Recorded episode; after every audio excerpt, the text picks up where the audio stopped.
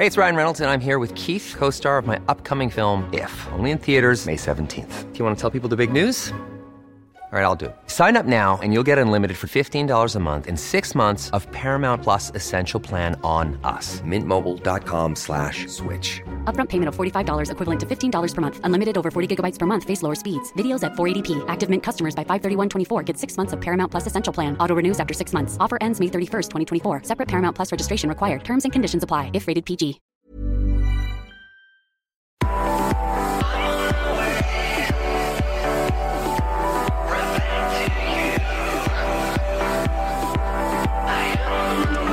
Heraldo Radio, la H se lee, se comparte, se ve y ahora también se escucha.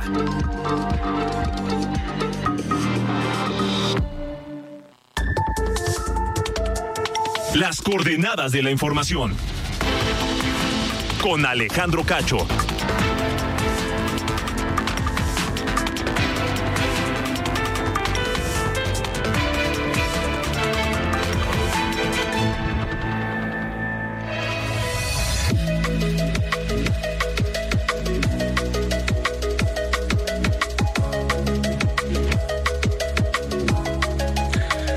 Son las ocho en punto de la noche, tiempo del centro de la República Mexicana, tiempo de las coordenadas de la información que se transmite a través de Heraldo Radio y su cadena nacional a toda la República Mexicana y también a los Estados Unidos a través de Now Media Radio. Yo soy Alejandro Cacho y me da un enorme gusto saludarles a nombre de este equipo con Diana Bautista en la jefatura de información, Ángel Arellano en la producción y Ulises Villalpando en los controles.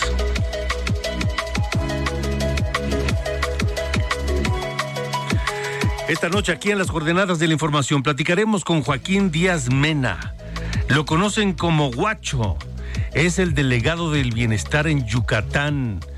Hablaremos sobre su vida de trabajo y lo que ha hecho hasta llegar hoy a una posición que lo pone muy cerca de una aspiración mayor en la política yucateca. Joaquín Díaz Mena, el Guacho Díaz estará con nosotros aquí en las coordenadas de la información.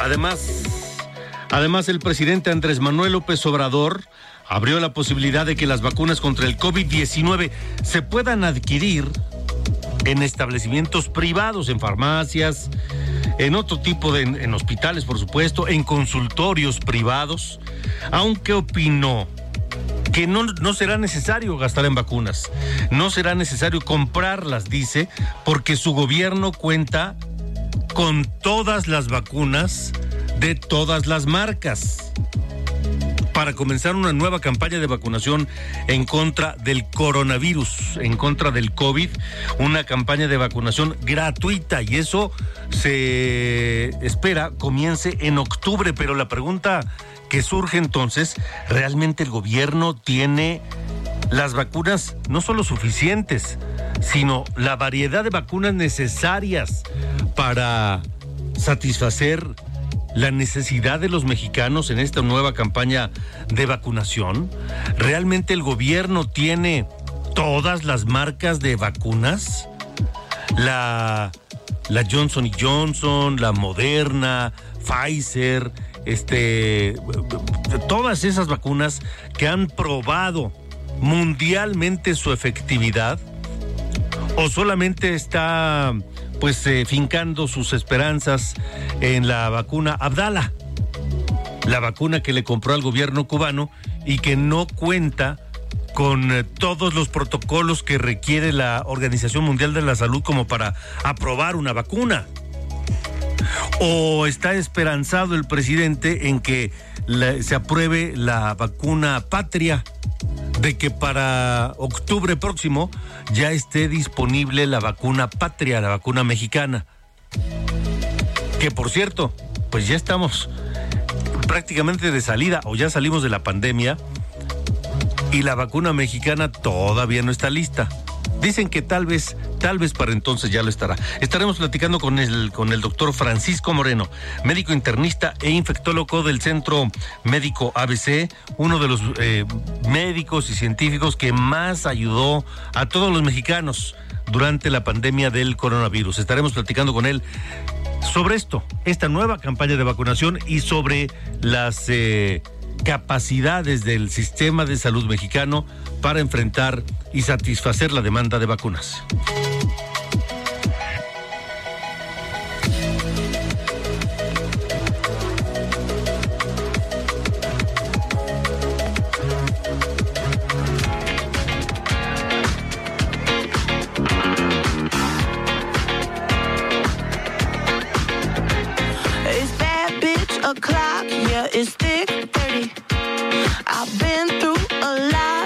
I'm still flirty. Is everybody back up in the building? It's been a minute, tell me how you're healing. i I'm about to get into my feelings. How you feeling? How you feel right now?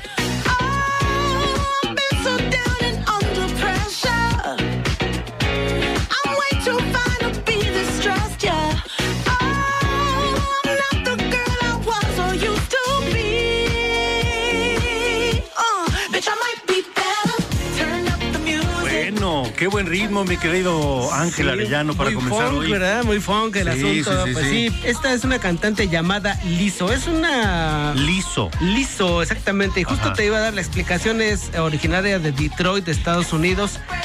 Es, rapera, aunque aquí está cantando funk. Pero ha ido tomando cierta fuerza hasta forma parte ya del soundtrack de, de Barbie. Quiero que veas aquí la imagen porque evidentemente no es muy conocida. Tú la podrás ver gordita, morenita. Pues fíjate que se destapó un escándalo porque ha sido denunciada por ex bailarinas, ella, Lizo, y su jefa de bailarinas, Charlene Cookley, porque las estaban obligando a hacer cosas que no querían. ¿Como qué? Como una vez que fueron a Ámsterdam a un club nudista, las obligaron a tocar a los bailarines criticaba a una de sus bailarinas, Lizo, por haber subido de peso. ¿Te imaginas qué contradicción? No, bueno, pues sí, no, no tenía mucho, mucha... mucho que decir. Pero aparte su discurso es de mujeres, acéptense, si tienen sobrepeso, acéptense, quiéranse como son. ¿Y, ¿Y por qué criticaba a su bailarina por subir de peso? Pues porque ya no tiene la misma imagen. O sea, la historia de siempre, ¿no? ¿Qué tal? Bueno, bueno. Ahí está, Tribunal de Los Ángeles, un escándalo en, pues eh, contra esta, esta mujer que, pues como va subiendo el éxito, también van subiendo en ocasiones los problemas y no es bien llevada la carrera, Alejandro. Exactamente, y, hombre, mejor que se dedique a hacer música, ¿no? Lo hace bastante bien. Lo hace muy bien, lo hace muy bien, entonces que se concentre en eso en lugar de estar viendo otras cosas que solo le perjudican. Así es, así es. Sirvió por, para, pretexto para conocerla y para escuchar más de ella. Liso. ¿Cómo se escribe? Es L-I-Z-Z-O, Liso. Bueno, muy bien, muy y esta, bien. Y esta canción llamada About Damn Time está sonando en la radio, así que quizá alguno por ahí la Y en redes, ¿no? En redes, sí. En TikTok y en eso. Sí, pero en la radio juvenil digamos que sí, está teniendo cierta fuerza. Sale. Pues muy bien. ¿Y qué más vamos a escuchar vamos hoy? Vamos a escuchar al ratito a... ¿Te acuerdas de los lobos? La Bamba. Sí, sí, sí, sí, Por ahí más o menos. Ok, pues así que va a estar movida la, todito, la noche musical hoy. Gracias, Alejandro. Gracias, Ángel. Buenas noches. Ruta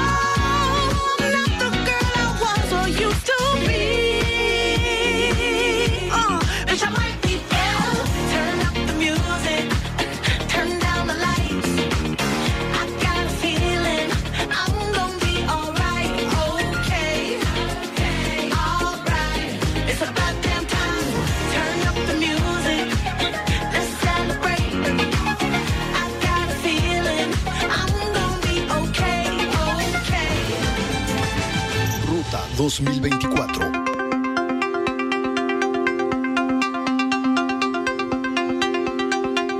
Y en la ruta 2024 que hemos iniciado en Heraldo Media Group y que les hemos estado pues llevando lo que ocurre detalle a detalle dentro de las eh, pues actividades de los aspirantes tanto a la candidatura de Morena, Partido Verde y PT a la presidencia de la República como de parte de la oposición.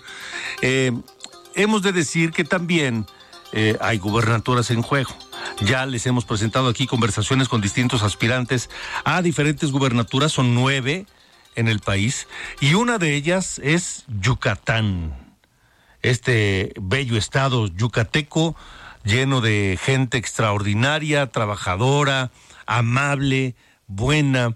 Yucatán con sus eh, raíces eh, importantísimas eh, mayas culturales que, por supuesto las brinda al mundo y con su gastronomía también única irrepetible, Yucatán tendrá que elegir gobernador el próximo año.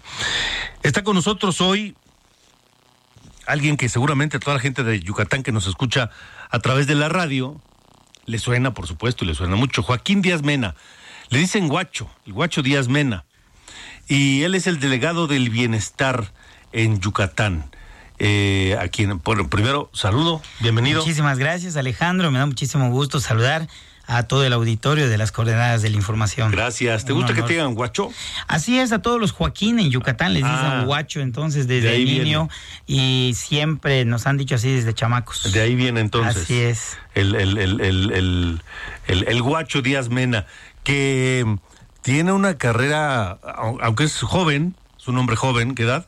48 años. Muy joven tiene una carrera política de ya de un cuarto de siglo, de 25 por lo vamos, menos. Ahí vamos, 22 años estamos en la política. Fui presidente municipal en San Felipe, junto a Río Lagartos, en el oriente del estado, por las Coloradas, donde está la Salinera, el Flamenco Rosado, la Reserva de la Biosfera. Fui diputado local por la zona de Tizimín, Yucatán, zona ganadera, diputado federal en dos ocasiones, la primera vez por Valladolid y 35 municipios del Oriente, y también eh, fui delegado de la CEP federal, eh, fui candidato a gobernador ya en dos ocasiones y diputado federal en el 2015 nuevamente. Acompañamos al presidente Andrés Manuel López Obrador en 2018 como candidato en Yucatán.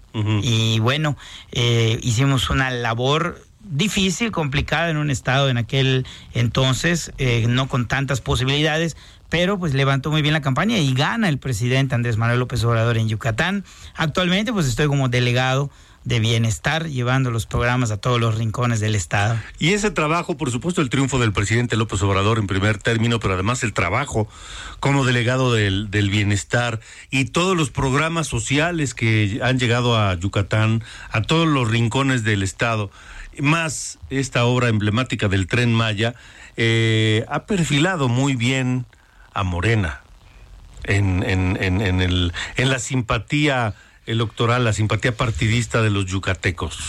Pues mira, yo creo que la gente de Yucatán que recibe un programa del gobierno de México son 600 mil yucatecos, es la cuarta parte de la población de Yucatán que tiene una inversión anual de 10 mil millones de pesos a través de los programas como las pensiones de adulto mayor, personas con discapacidad, las becas Benito Juárez, valoran el apoyo que el presidente López Obrador está dando y eso hace que tenga un nivel de aprobación bastante alto el presidente y por ende su movimiento. Ahorita nosotros, por ejemplo, vemos en becas Benito Juárez que tenemos más de 260 mil familias beneficiadas en Yucatán, cómo valoran el apoyo para que sus hijos puedan seguir estudiando una carrera. A nivel bachillerato, la beca es para todos los alumnos sin distinción que estén en escuelas de gobierno. Y eso nunca en la historia había pasado.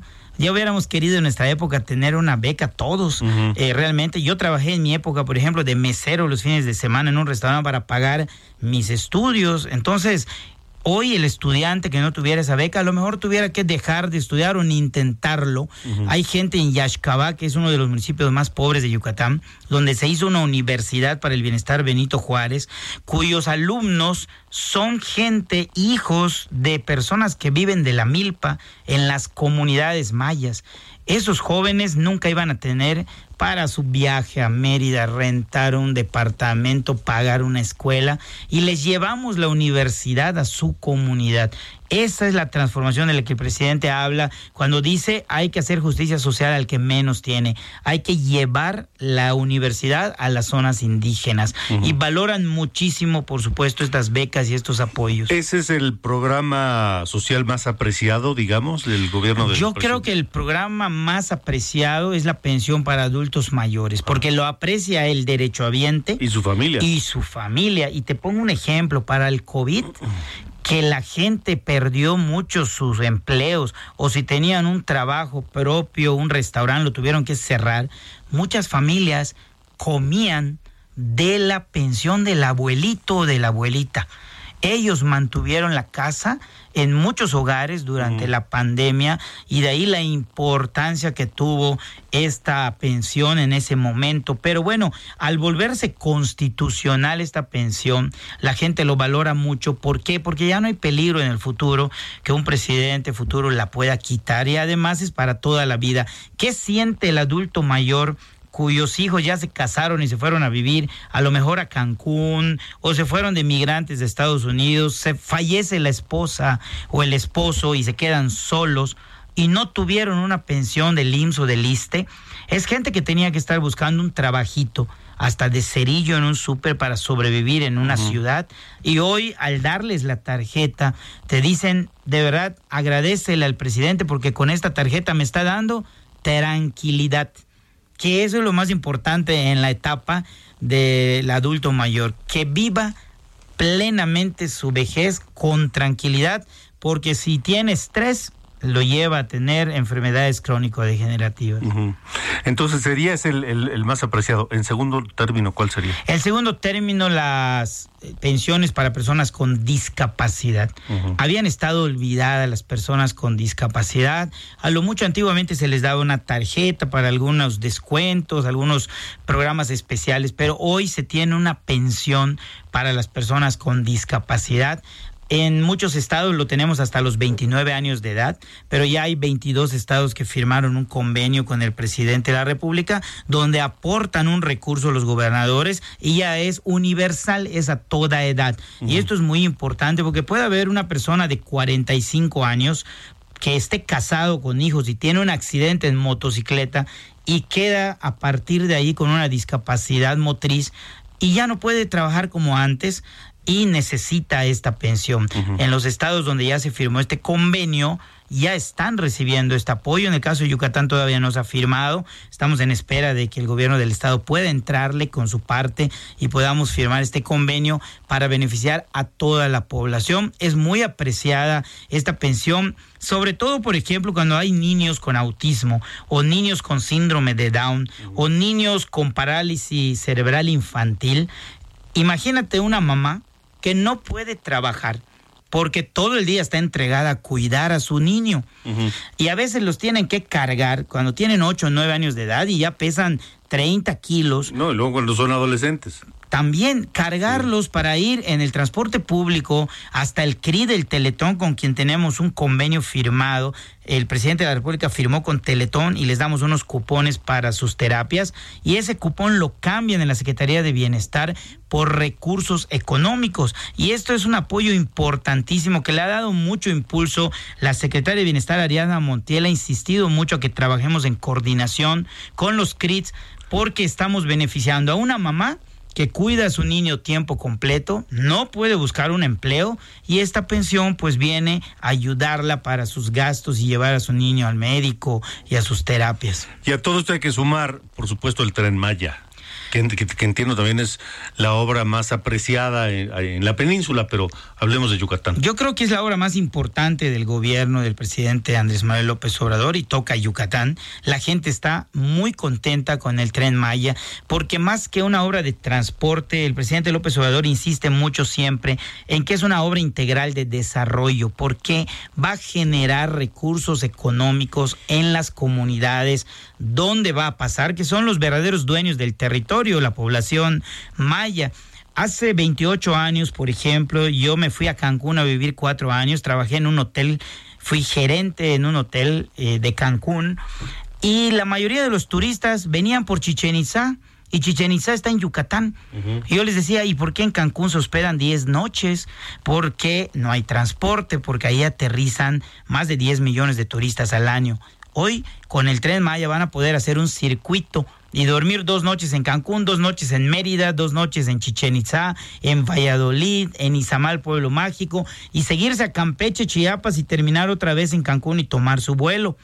Esto va a generar una derrama económica en hospedaje, en restaurantes, en compra de ropa, en compra de artesanías y va a haber más empresas que den empleos mejor pagados. Muchos yucatecos que hoy son aproximadamente un 40% de la población de Quintana Roo flotante, ya van a poder encontrar empleo en sus propias comunidades o al menos a unos minutos de sus comunidades donde hoy están sus familias que dejan de lunes a sábado y las vienen a ver el fin de semana. Pero además, la parte del transporte de carga que trae el tren Maya, que pueda conectar con Puerto Progreso y también con el transísmico, eso va a detonar un desarrollo económico mayor, porque muchas empresas, industrias que hoy no van a Yucatán por los costos, van a ver la posibilidad de que si hay transporte para sus mercancías, materia prima y mercancía terminada, van a abrir en Yucatán y se van a requerir entonces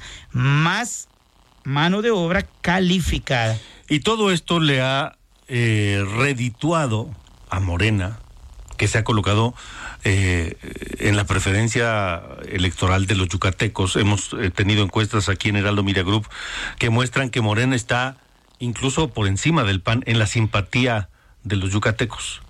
Y viene la renovación de la gubernatura y pues un hombre como Joaquín Díaz Mena, Guacho Díaz, pues ya fue dos veces candidato a gobernador, empezó de diputado local, presidente municipal, acarició la senaduría y ahora. Pues bueno, ahorita trabajar muy fuerte para que la gente califique ese resultado que estamos dando en bienestar fue la secretaria Ariana Montiel hace 15 días a Yucatán y declaró que estamos en primeros lugares en calificación en eficiencia de atención al público. Eso significa que el mayor porcentaje de ciudadanos atendidos está en Yucatán. Y eso pues ha un gran equipo de servidores de la nación y colaboradores, pues nosotros nos esforzamos para llegar hasta el último rincón de todo Yucatán para que los programas de bienestar lleguen a la gente y que la gente nos califique y en base a eso, pues en el futuro, cuando lleguen los tiempos y cuando convoque el movimiento una apertura, ¿verdad?, de inscripciones, pues por supuesto que si hemos en dos ocasiones ido a intentar esa gubernatura, pues por supuesto que ahí estaremos, pero por ahora nos toca concentrarnos en el trabajo de la Delegación de Bienestar y dar buenos resultados y que el presidente Andrés Manuel López Obrador siga estando bien calificado en Yucatán. Pero Guacho Díaz sí quiere. Por supuesto que queremos. ¿No? Claro que sí. Y dicen por ahí que la tercera es la vencida. Así es. Y si no, que le pregunten allá saben quién. Así es. ¿No? Pues estaremos muy atentos, estaremos muy pendientes de lo que venga eh, Joaquín, Joaquín Díaz Mena, Guacho Mena, y, y, bueno, pues eh, los tiempos marcan que será más o menos en un poquito más de un mes, cinco semanas, seis a lo mucho, en que ya podrá darse el banderazo de salida para que en los estados que cambien de gobernador el año que entra empiecen a moverse las cosas. Así es, nosotros calculamos que el mes de septiembre va a ser crucial para estas decisiones.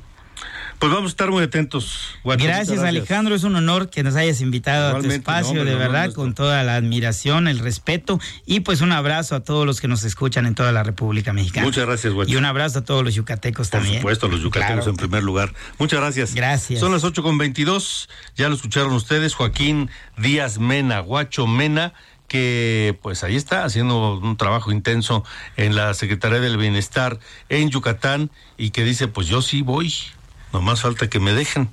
¿no? Así es. Y que tener el apoyo de los yucatecos. Así es. Gracias, gracias, Guacho. Gracias. Nosotros estamos en las coordenadas de la información a través de Heraldo Radio en toda la República Mexicana y a través de Now Media Radio en los Estados Unidos. Vámonos a la pausa. Porque hoy Ángel Arellano nos ha preparado una muy buena selección musical. Foreigner es lo que estamos escuchando. I Wanna Know What Love Is es este tema ochenterísimo de Foreigner y con eso nos vamos a la pausa. Regresamos.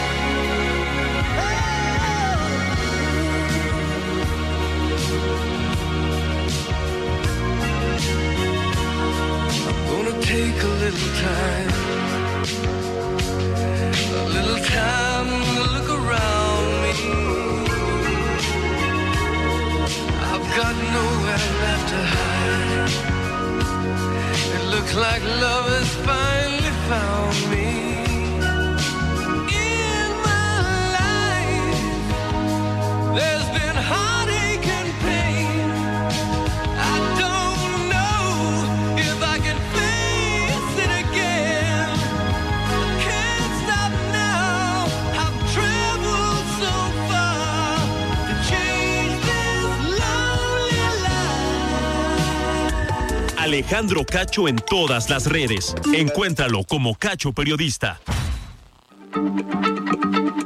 Heraldo Radio, la H se lee, se comparte, se ve y ahora también se escucha.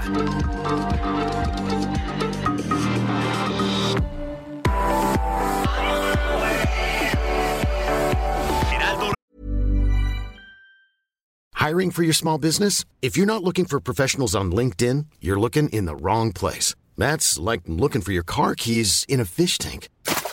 LinkedIn helps you hire professionals you can't find anywhere else, even those who aren't actively searching for a new job but might be open to the perfect role. In a given month, over 70% of LinkedIn users don't even visit other leading job sites. So start looking in the right place. With LinkedIn, you can hire professionals like a professional. Post your free job on linkedin.com/people slash people today. Radio, con la H que sí suena y ahora también se escucha. Las coordenadas de la información. Con Alejandro Cacho.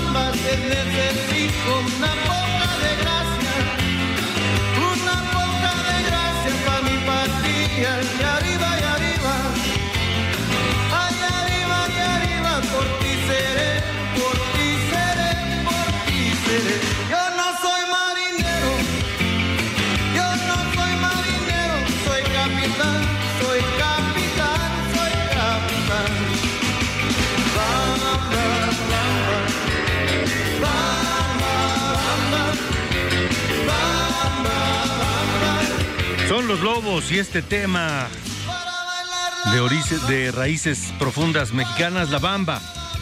Y los lobos en 1987 llegaron al número uno de la lista de sencillos en el Reino Unido.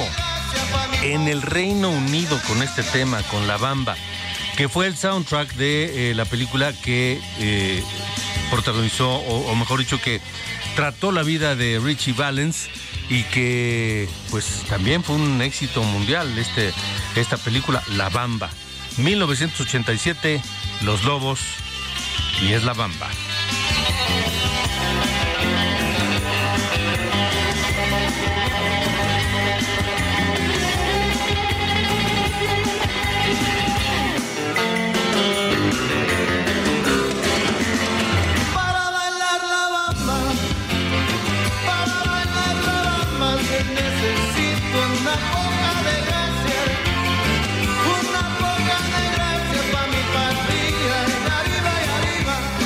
Las coordenadas de la información.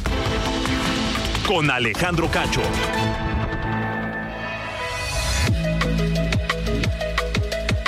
Buenas noches, soy Diana Bautista y les saludo con el resumen de noticias. Una jueza federal suspendió provisionalmente el proceso de cancelación de 35 normas oficiales mexicanas en materia de salud, anunciada por el gobierno federal el primero de junio pasado. El informe de vigilancia epidemiológica de la Secretaría de Salud alertó que en 12 municipios de Michoacán, Morelos, Oaxaca, Sinaloa y Yucatán se mantienen las alertas por 300 casos con tratamiento por lepra. El presidente Andrés Manuel López Obrador informó que no habrá actos arbitrarios ni injusticia contra el anestesiólogo Gustavo Aguirre, detenido en Los Cabos, Baja California por comprar fentanilo, dijo en caso de que se acredite que lo usaba para fines médicos. En Chiapas se registró la quema de vehículos en la carretera Cárdenas-Huimanguillo, presuntamente como respuesta de la delincuencia organizada por la detención de cuatro sujetos que esta madrugada a bordo de 10 unidades irrumpieron a balazos en la comandancia de la Policía de Reforma. La Conagua informó que las tres principales presas del sistema Cutzamala que abastecen a una cuarta parte del Valle de México no han logrado recuperarse esta temporada de lluvias. Esta madrugada, la depresión tropical 5E se intensificó a tormenta tropical Dora, que provoca lluvias intensas en Chiapas, Guerrero y Oaxaca. Finalmente, el cofundador de Ocean Gate, creador de Titán, el sumergible que implosionó en un viaje turístico a los restos del Titanic, ahora quiere enviar a mil personas a Venus, al asegurar que pese a lo ocurrido con Titán, no pondrán límites a la innovación. Estas fueron las noticias de este martes. Buenas noches.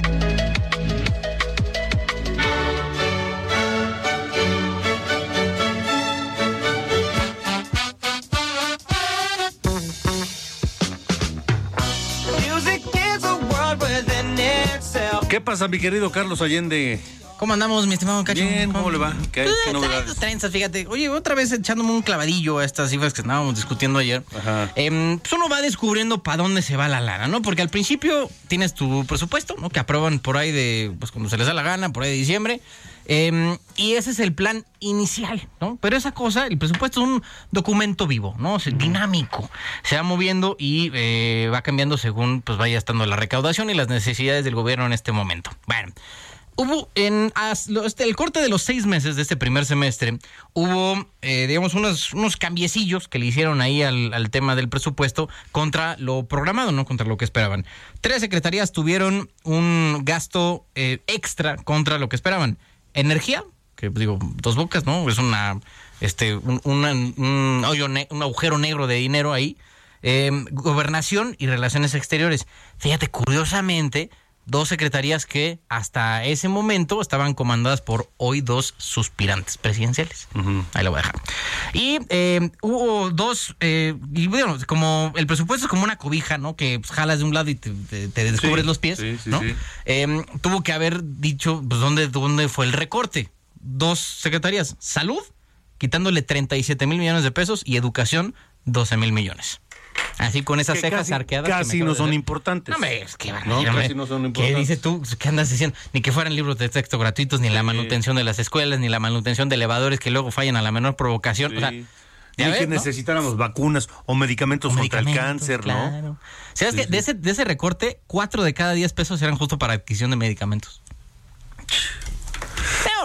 Para que luego midamos, ¿no? Hacia dónde están las prioridades de este gobierno. Porque sí, o sea, manejar las finanzas públicas de un gobierno federal no es fácil. ¿no? O sea, eso empezamos porque es una tarea severamente complicada. No cualquier hijo de vecino puede llegar a hacerlo. Pero, Bueno, eh, sí- bueno, sí, bueno. Bueno. Ahora este gobierno se ha demostrado una cosa importante. Acuérdate del 10% de capacidad y 90% de lealtad. Sí, sí, tienes razón. Acuérdate de eso. Bueno, idealmente, no cualquier hijo de vecino lo tendré que hacer. Pero a lo que voy es que eh, se notan, y yo siempre he dicho, miren, dejen de fuera todo el tema de ideología y de, de verborrea, ¿no? Que se suele dar en, en temas políticos, y más bien, fíjense dónde ponen la lana. Ahí es- esas son las verdaderas prioridades que pues, llega a tener un gobierno. Como dice, pues, Money Talks, ¿no? Y ahí está. Tres secretarías que tuvieron, digamos, gasto extra contra lo que esperaban. Eh, energía con 11 mil millones de pesos más, gobernación con poco más de 2 mil millones y Secretaría de Hacienda con poco más de 1.600 millones de pesos. y salud, ahí nos vemos, ¿no? O sea, Qué bonito, 37 es lo mil millones menos. bonito, qué bonito. Pero en bonito. fin. Así, mira, fíjate, ahora podría así llamarse la sección. Qué bonito. Qué bonito lo bonito. Qué bonito, hombre. ¿Por qué no? Pues oye, ¿No? pero en fin. Muy bien. Ese está el asunto, señor Cacho. Dale, gracias. Vale.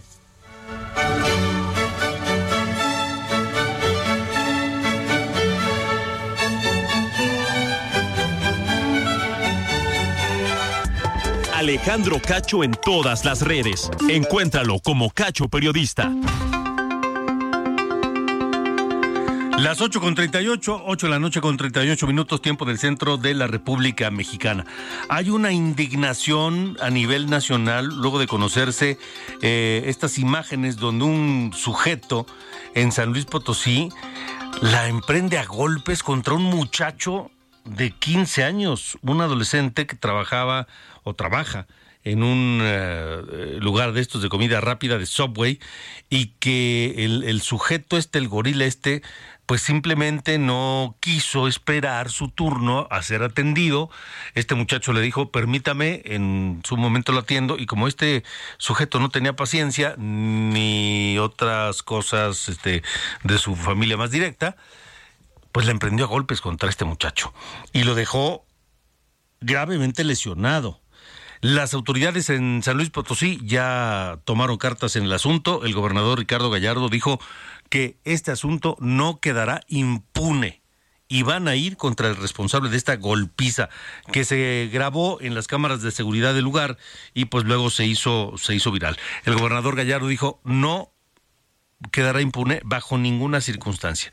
Y dio instrucciones a la Fiscalía y a las autoridades de justicia del Estado para que den todo el apoyo a este muchacho y busquen hasta dar con el responsable.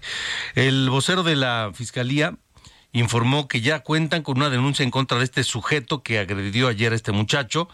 Eh, y sobre la salud del, del, del, muchacho, del joven, se reporta estable, pero fíjense, presentó fracturas de nariz, de pómulo e inflamación cerebral. Escuche al vocero de seguridad de San Luis Potosí. Existe ya una denuncia establecida por parte de la madre del, menor ante la Fiscalía General del, del Estado, quien ya eh, con antelación había actuado protocolariamente para poder ubicar a esta, a esta persona. Afortunadamente está estable, está fuera de peligro, pero pues bueno, con contusiones importantes, ¿no? Tiene la nariz, la nariz rota y, y, y algunas lesiones, hubo inflamación de, de, de, cerebro, en fin, pero bueno, fuera, fuera de peligro, lo cual celebramos y desde el gobierno, el Estado, se hace el aviso, se da a conocer a la familia y a la sociedad que se apoyará precisamente al joven, a la madre y a la familia en todo lo que sea necesario. Las coordenadas de la información con Alejandro Cacho. Bueno, vamos a hablar de COVID y hablemos de cuál es la situación de la pandemia actualmente en México, porque la pandemia no ha terminado. Por supuesto, estamos lejos de los niveles de, enorme riesgo y peligrosidad de 2020, 2021, pero la pandemia no ha terminado y hay que aprender a vivir con ella porque el virus va a seguir con nosotros. Y hemos estado hablando aquí en este espacio sobre el aumento en las pruebas positivas, 30.6%. Tres de cada 10 pruebas salen positivas hoy en México. Datos de la Secretaría de Salud.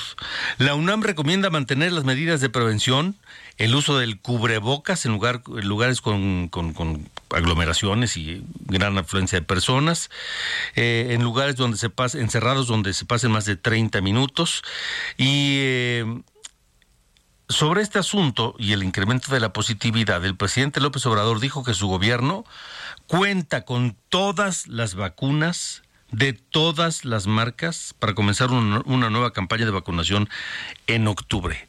La verdad es que yo no sé dónde están, pero bueno, esto dijo López Obrador. Nosotros tenemos vacunas y son vacunas certificadas y es gratuito. ¿Qué será? ¿Abdalá? ¿Será Patria la vacuna que se va a poner? Sí, esa o cualquier otra que esté certificada. ¿No han caducado? ¿De cuáles vacunas dispone actualmente el gobierno para iniciar esa campaña? De todas. O sea, hay de todas ahorita, de todas, de las, todas vacunas, las marcas de todas disponibles. Las de todas, sí. Y si es la vacuna patria, pues mucho mejor. ¿Ya estará lista? Ya va a estar lista. Es muy probable. Bueno, aquí dijo varias cosas el presidente. Va a estar lista, es muy probable. ya pasaron tres años, ¿verdad? Eh, dos, se va, hay de todas, de, se van a utilizar de todas las marcas que estén certificadas. Ojo, la vacuna cubana Abdala no está, no está reconocida por la Organización Mundial de la Salud y hasta donde sabemos, la mexicana patria tampoco. En fin, el doctor Francisco Moreno está con nosotros, ustedes lo conocen bien, médico internista, infectólogo del Centro Médico ABC. Eh, Paco, qué gusto saludarte. Buenas noches. Buenas noches, Alejandro. Un gusto estar contigo y con tu auditorio. El presidente dice, tenemos de todas las vacunas, de todas las marcas, pero yo no sé dónde. ¿Dónde están? Ajá. Exacto, ¿dónde están? Porque la única que hay disponible en México, y es difícil de encontrar, por cierto, es Abdalá, que es una vacuna que no está certificada, como él lo dice, por la Organización Mundial de la Salud. Por la única agencia que está certificada es por COFEPRIS, pero creo que la Organización Mundial de la Salud tiene mucho más que decir que COFEPRIS. La realidad es que necesitamos tener las vacunas adecuadas para pues lo que se viene. Lo que se viene es aumento en casos en el invierno. No estamos teniendo un brote ahorita eh, de una magnitud que nos preocupe. Sí ha habido aumento de casos, eso se ve con los pacientes que se reportan que están eh, con pruebas positivas, pero pues eh, continuamos con una baja hospitalización. Afortunadamente no hay eh, un número importante de fallecimientos, pero a mayor número de contagios, mayor la posibilidad de que existe de que personas que no tienen un buen sistema inmune puedan enfermar gravemente y llegar al hospital. Entonces lo que queremos es disminuir el número de contagios y para eso creo que el, el mensaje de la UNAM es muy claro. No nos olvidemos del cubrebocas, no nos olvidemos que existe COVID, no es alarmar a la población, es solamente recordar que COVID no se ha ido. Definitivamente. Y luego dice el presidente, no tienen que pagar por las vac- vacunas, estarán gratis todas en el sector salud. Pues yo no veo dónde, insisto, ¿no? Y además el mensaje aquí a la población es, a ver, las vacunas no las regala el presidente, ni la 4T, ni el gobierno. Las vacunas las compramos los mexicanos con nuestros impuestos. Esas vacunas no nos las regala nadie. Y deberíamos de tener por el mismo derecho que hacemos al pagar impuestos, pues tener la posibilidad de tener la mejor vacuna. La vacuna, mm, ¿cuál es la mejor vacuna? La que esté más actualizada. Porque es como si yo te digo, Alejandro, ponte la vacuna de la influenza del 2019 en el 2023. Seguramente me vas a decir, oye, pero ya pasaron cuatro años, ¿no? Eh, pues así pasa con, lo- con la vacuna de COVID. Hay que intentar eh, que la vacuna sea lo más actualizada posible. Ahorita tenemos una vacuna bivalente que se está aplicando en el Estados Unidos, pero probablemente a partir de septiembre una nueva vacuna incluso más actualizada eh, con base a una nueva subvariante que ha estado circulando. Entonces, la vacuna Abdalá, la vacuna Patria, están hechas con la variante original, la de 2019. Ya ahorita esa vacuna no va a ser tan útil como las nuevas vacunas. Así es que ojalá y sí sea cierto lo que dijo el presidente, de que va a haber la posibilidad de que incluso en el sector privado se aplique, porque a nosotros no nos ha dejado ni usar medicamentos contra el COVID, ni tener las vacunas actualizadas. Eh, Paco, ¿qué puede pasar? Eh, En octubre, dice el presidente, se va a emprender una campaña de vacunación contra coronavirus, contra COVID. Este, ¿qué- ¿qué, pasa si solamente hay esta cubana Abdala y eventualmente la patria que tampoco tiene reconocimiento de la OMS hasta el día de hoy? Así es. Mira, lo que va a pasar es que estamos recibiendo vacunas que al no ser lo suficientemente eficaces, pues nos estamos quedando como población más susceptibles a que, pues con las nuevas subvariantes, tengamos un repunte en casos, hospitalizaciones y otra vez fallecimientos. Ese es el riesgo. Estamos jugando a que la naturaleza nos proteja cuando lo que nos debería de proteger pues es la política de salud. Pero aquí ha sido poca salud y mucha política. Tenemos que recordar que la política no va encima de la salud, son aliadas y deben una de otra ayudar para que, pues lo más importante para el mexicano, que no se enferme, que no tenga el riesgo de morir por COVID. Ya son más de 800 mil fallecidos por COVID en nuestro país. ¿Qué más quieren la autoridad ver para entender que este es un problema, un problema real? No como dijo el subsecretario al principio de la pandemia, no es una gripita, no es una eh, enfermedad que eh, sea menos grave que la influenza. Ya vimos lo que ha provocado en México. Entonces, dejar de hacer política con la salud y hacer más bien, eh, pues, políticas de salud. Ahora, Paco, este, ¿sí va a ser necesaria otra vacuna en los próximos meses? Para, es decir, otra dosis de vacunación para la gente. Sí, probablemente no para todos, ¿eh? probablemente más para las personas vulnerables, aquellas mayores de 60 años, aquellas que tienen alguna enfermedad, probablemente en los niños, los cuales ni siquiera se han tomado en cuenta para vacunarse, porque en México menores de 5 años no se han vacunado, no se ha autorizado la vacuna.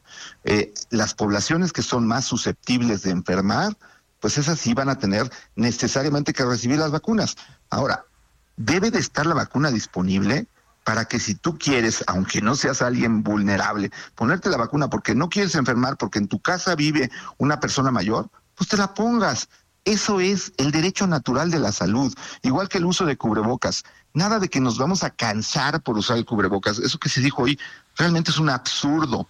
Vamos a usar el cubrebocas porque así te respeto a ti, te cuido y te protejo. Y además me protejo a mí mismo.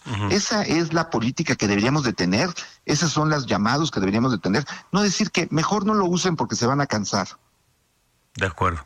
Entonces, la recomendación, Paco, eh, las de, las de siempre, la higiene, evitar lugares este, concurridos, Concurridos, encerrados. Ventilación y uso de cubrebocas si eres vulnerable, lavado de manos y exigir, porque eso es otra recomendación que les doy, exigir que tengamos la vacuna, eh, pues que debe de estar actualizada y que además, pues no es gratis, la pagamos los mexicanos con nuestros impuestos. Así es. Paco, doctor Francisco Moreno, muchas gracias como siempre. Un abrazo, Alejandro, Un y buenas también. noches. Igualmente, gracias, el doctor Francisco Moreno. Son las 8 con 49. Hay, hay nota, ahora sí que hay nota en los Estados Unidos. Vamos con Juan Guevara, 849. Alejandro Cacho en todas las redes. Encuéntralo como Cacho Periodista. El expresidente Donald Trump sigue dando nota y sigue dando nota en los tribunales. Vamos contigo, mi querido Juan Guevara, director de Now Media. Te saludo con enorme gusto. Buenas noches.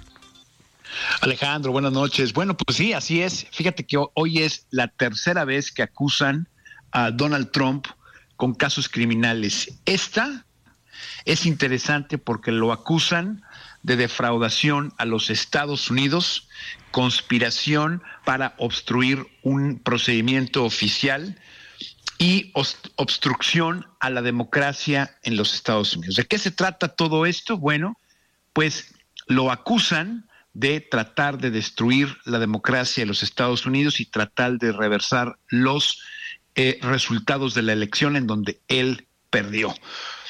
¿Qué se espera? Se espera que eh, Donald Trump se presente para que lo arresten por tercera vez este jueves en Washington, donde el, um, el procurador Jack Smith en Washington le va pues prácticamente eh, leer todos estos cargos y se le va a declarar, se le va a preguntar si se declara culpable o inocente. Obviamente sabemos que Trump se va a declarar inocente. Ahora, ¿qué repercusiones tiene esto en los Estados Unidos? Y sobre todo, más importante, ¿qué repercusiones tienen en México? Bueno, pues aunque no lo creas, yo creo que sí me lo vas a creer, Alejandro. Donald Trump sigue en las encuestas como líder para ser el candidato republicano a presidente de los Estados Unidos. Para darte una idea de los números, bueno, eh, eh, Donald Trump lleva el 54% de las preferencias electorales de los republicanos y el más cerquita, que es Ron DeSantis, lleva 15%. Los demás ni pintan. ¿Sí? Y en una encuesta que sacó eh, eh, el New York Times con Siena, ponen a Biden con 43% de las preferencias electorales y a Trump con el 43% de las electorales. O sea, esta es la ruta 2024 en Estados Unidos que hemos platicado. Bueno, ahí está. Están prácticamente empatados. Nada de esto, lo hemos platicado, le afecta para ser candidato. Nada de esto le restringe la posibilidad de ser presidente. Nada de esto le permite o lo, o lo prohíbe hacer, le prohíbe hacer campaña. Entonces, obviamente hay gente interesada y, y- y se ve, se nota que hay gente interesada en el gobierno de Estados Unidos en que Trump no llegue a ser candidato. Pero lo que están haciendo, según las encuestas, es están avivando el fuego, siguen, siguen eh, separando a los Estados Unidos.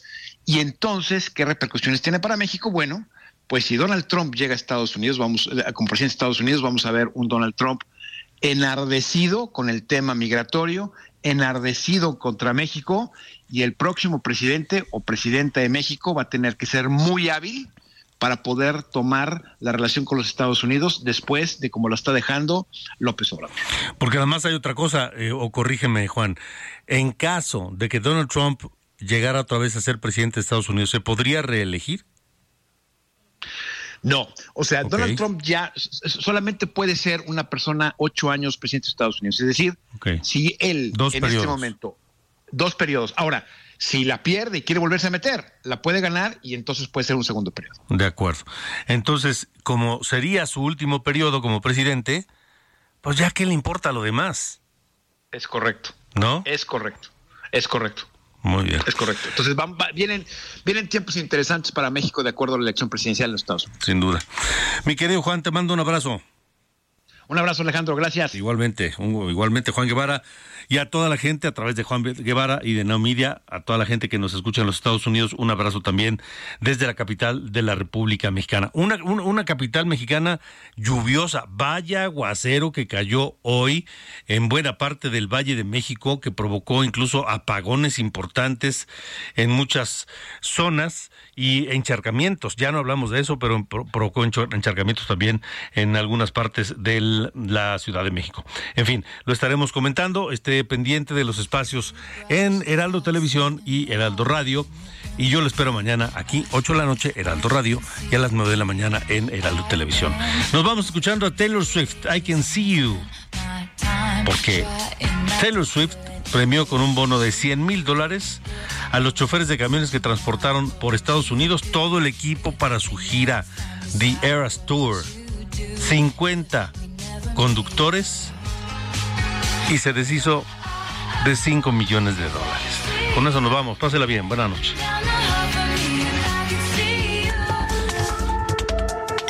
Esto fue Las coordenadas de la información con Alejandro Cacho.